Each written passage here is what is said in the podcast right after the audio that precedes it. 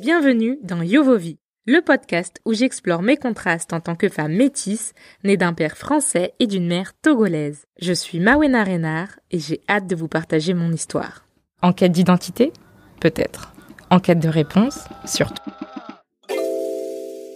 Je me suis toujours considérée comme moitié-moitié, à mi-chemin entre mes deux cultures, la française et la togolaise. Mais est-ce encore vrai, huit ans après ma dernière visite au Togo? Je vous propose de le découvrir avec moi. Je vous emmène lors de mon séjour au Togo en mai 2022. Dans le premier épisode, je vous disais qu'une des premières questions qu'on m'a posées lorsque je suis arrivée à Lomé huit ans après, c'est Si et tu pouvais manger la pâte même. Et pourquoi tu m'as demandé ça? Euh, jusque on disait que souvent les blancs ne mangeaient pas la pâte. C'est pour ça que je, je t'ai demandé ça. Et moi, tu me vois comme une blanche ou comme une noire? Mais euh, l'a dit au fait. Sur le coup, ça m'a fait rire. Mais en réalité, cette question veut dire beaucoup. Elle m'a fait comprendre qu'au-delà de parler la langue, il y a de nombreux facteurs qui rentrent en compte lorsqu'on parle de perception d'identité. Et j'ai compris que mon rapport à la gastronomie togolaise en était un. Je vous remets dans le contexte. Je suis de retour au Togo pour 4 semaines après 8 ans sans avoir été sur le continent. Mais rassurez-vous, j'ai pas attendu 8 ans pour manger la nourriture togolaise ou ouest-africaine. Ça c'est, est-ce que c'est possible même? Hum, hum, pas possible. Aussi longtemps que je me souvienne, j'ai toujours aimé manger des plats du Togo et surtout le foufou. J'aimais tellement la nourriture depuis toute petite que mes tantes de France m'appelaient Alogo, alogo putude. parce que j'avais vraiment des grosses joues et lorsque je voyais la nourriture, je dansais apparemment. Et ça n'a pas beaucoup changé. Quand je vois de la nourriture, je danse, surtout quand c'est de la bonne nourriture. Alors vous vous doutez bien que quand mon petit cousin m'a demandé si je mangeais la pâte, je n'ai pu m'empêcher de rire. Je ne crois pas l'avoir dit, mais je suis née et j'ai grandi en France dans une petite ville. Et quand j'étais enfant, je me rappelle qu'à l'école, lorsqu'on me demandait C'est quoi ton plat préféré? je répondais toujours le foufou. Et là, tout le monde me regardait en mode Le quoi? T'as dit quoi?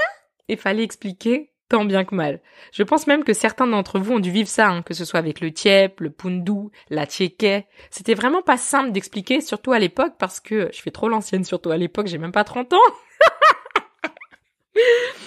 Mais en fait, c'était moins connu. Il n'y avait pas Instagram, il n'y avait pas toutes ces vidéos qui montrent euh, la variété, la richesse de nos plats euh, ouest-africains. Et donc même la maîtresse ne pouvait pas vraiment aider.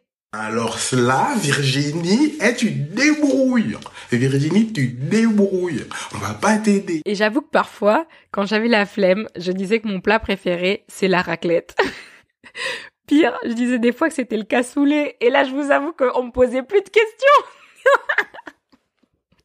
Quand j'y repense, je pense que... Non, je pense pas. Quand j'y repense, je suis sûre que, grâce à mon métissage, j'ai eu cette chance de goûter de nombreux plats franco-français, comme le pot-au-feu, le magret de canard, mais aussi des plats togolais, fétri, pignon, des coups d'essie, sauce à des mains. En fait, j'ai vraiment eu cette chance de grandir dans un environnement culturellement riche. Je sais pas si c'est français, hein, mais gastronomiquement riche.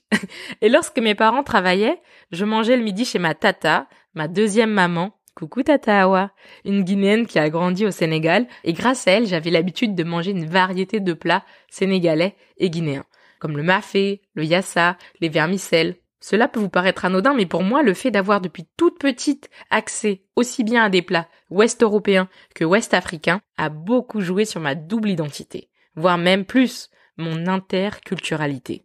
Et c'est vrai qu'étant enfant, j'avais identifié les moments où j'allais être plus à même de manger tel ou tel plat en fonction de qui cuisinait entre mon père et ma mère.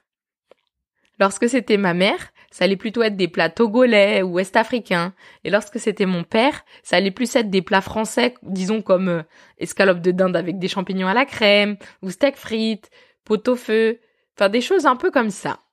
Et par exemple, chez ma grand-mère, la mère de mon père que j'aimais de tout mon cœur et qui nous a quittés il y a un an, j'ai vraiment eu accès à une panoplie de plats français qui étaient vraiment, vraiment bons. Ma mamie était née en 1927 dans le Loir-et-Cher et elle savait cuisiner toute une variété de plats. Des lentilles avec des saucisses de morteau, le gratin de chou-fleur, les paupiètes de veau.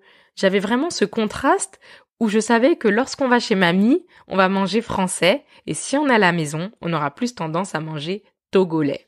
Et il y a des fois où il y a vraiment eu un choc des cultures, notamment sur euh, la cuisson du poulet ou encore l'assaisonnement de la viande.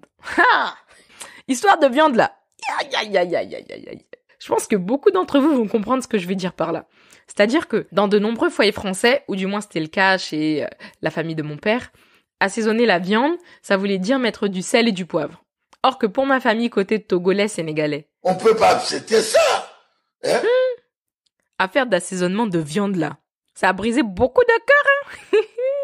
Hein pour ma famille côté Togolais sénégalais, assaisonner une viande, ça veut dire la laver, la nettoyer, l'entailler, la mettre dans la marinade avec de la moutarde, du persil, du piment, du sel, du poivre, des condiments, des épices. En fait, tout ce qui donne du goût a le droit d'atterrir dans la marinade. Et effectivement, l'éclat des saveurs en bouche n'était pas tout à fait le même. Et ça, ça m'a beaucoup marqué. Et ça a surtout conduit au fait que je n'aime pas la viande pas ou mal assaisonnée. Mesdames, messieurs, si vous voulez m'inviter à manger chez vous, pardon, par pitié, assaisonnez votre viande. Ou alors faites végétarien, c'est même mieux. en tout cas, pour moi, ne pas assaisonner la viande, comme diraient les tout fans, c'est pas normal. De retour au Togo, fin mai 2022, c'est tout naturellement que le premier plat que j'ai mangé en arrivant, c'était du foufou. Ça, c'était clair et net depuis même avant que je prenne l'avion. Et le deuxième jour, j'ai bu du jus de coco frais dans la noix de coco sous les yeux de ma mère. Et c'est elle, ça l'avait fait rire parce que, en fait, des fois même, je pense que ma mère, elle voit une Yovovi qui essaye d'être togolaise. Vous voyez ou pas? Nous sommes à Lomé. Maoué a, a pris Coco devant la table. Euh, oui, en train de boire. Il sait pas comment prendre. Il faut savoir que lorsque j'arrive à Lomé, ma mère, elle est déjà sur place. Ça fait à peu près, ouais, un mois, un mois et demi. Et à la maison, on a quelqu'un qui cuisine pour nous. Dès les premiers jours, les premières semaines, moi, j'ai pas l'impression de devoir m'adapter, puisqu'en fait, c'est quelque chose qui me paraît naturel. Le fait de manger togolais, ça ne me bouscule pas. C'est, je fais ça en France, et c'est juste meilleur au Togo. Donc mes petits déjeuners, c'est café ou zogbon. Je vous disais la dernière fois que c'était une bouillie, ou les botocoins, les magnifiques beignets qui sont comme des micatés, si vous voulez. Et si vous avez bien suivi l'épisode précédent, je me lève trop tard pour trouver des botocoins. J'ai essayé une nouvelle fois. Je suis rentrée bredouille. Écoutez. On doit, on doit 100 francs. 100 francs. C'est quoi? C'est 100 francs pour le botocoin 300 Alors, non, Y a viens, plus? Viens. Alors, non, voilà, c'est alors. Donc quand je rate le botocoin, comme c'est le cas souvent, je prends du pain brioche. Et c'est tellement bon. J'ai envie de dire j'adore. Mais on adore que Dieu. À midi, je mange la pâte avec différentes sauces ou du foufou, du riz. Enfin, moi je suis pas difficile, je mange de tout. Et pour moi qui me considère vraiment comme une moitié-moitié, j'ai constaté que c'était plus ma mère qui entre guillemets me blanchissait devant les gens. Je m'explique. Souvent à la maison, ma mère a demandé à la cuisinière de faire des plats, euh, lui faire la pâte avec telle sauce ou alors tel plat quand elle était seule ou même quand il y avait des invités. Et pour moi, de faire des plats occidentaux, comme des spaghettis par exemple. Mais excusez-moi, moi j'ai pas envie de manger des spaghettis. Hein. Déjà en France, je ne suis pas fan de spaghettis. Je voulais manger la pâte, je voulais manger des plats togolais. Et c'est quelque chose que ma mère a fait à plusieurs reprises. Et je me suis dit, mais mince, où est le problème en fait? Je me rappelle qu'une fois, je lui ai même signalé. Je lui ai dit, bah écoute maman, tu sais, euh, je peux manger du foufou, je peux manger de la pâte, il y a aucun souci en fait. Et ce que je voulais surtout pas, c'est qu'en fait ma mère me vende comme quelqu'un de compliqué au niveau alimentaire, me vende comme une yovovi, alors que pour moi, dans ma perception des choses, j'étais beaucoup plus flexible, j'étais ouverte à goûter à tout genre de choses, sauf, je dis bien sauf, l'agouti. Parce que l'agouti, c'est une viande de brousse qu'on pourrait assimiler au ragondin, et ça, je trouve pas trop... C'est pas trop mon truc, disons ça comme ça. Et puis surtout, en fait, depuis qu'on est petite en France, ma sœur et moi, on est habitués à manger à la main. On mange le foufou à la main, la pâte à la main, même la sauce gambo à la main. Donc, c'est pas quelque chose de surnaturel pour moi. Donc, quand on était invité chez de la famille, chez des amis, les personnes étaient souvent surprises de me voir manger avec la main. Ça les faisait sourire. Et puis, ça brisait un peu cette glace qu'ils pouvaient mettre, cette distance qu'ils pouvaient mettre entre eux et moi. Et ça crée une certaine proximité entre euh, la Yovovi et eux. D'ailleurs, ça me fait penser à une histoire que je dois vous raconter. Quand j'avais peut-être, euh, je dirais, entre 12 et 15 ans. Allez, on passe en mode storytelling.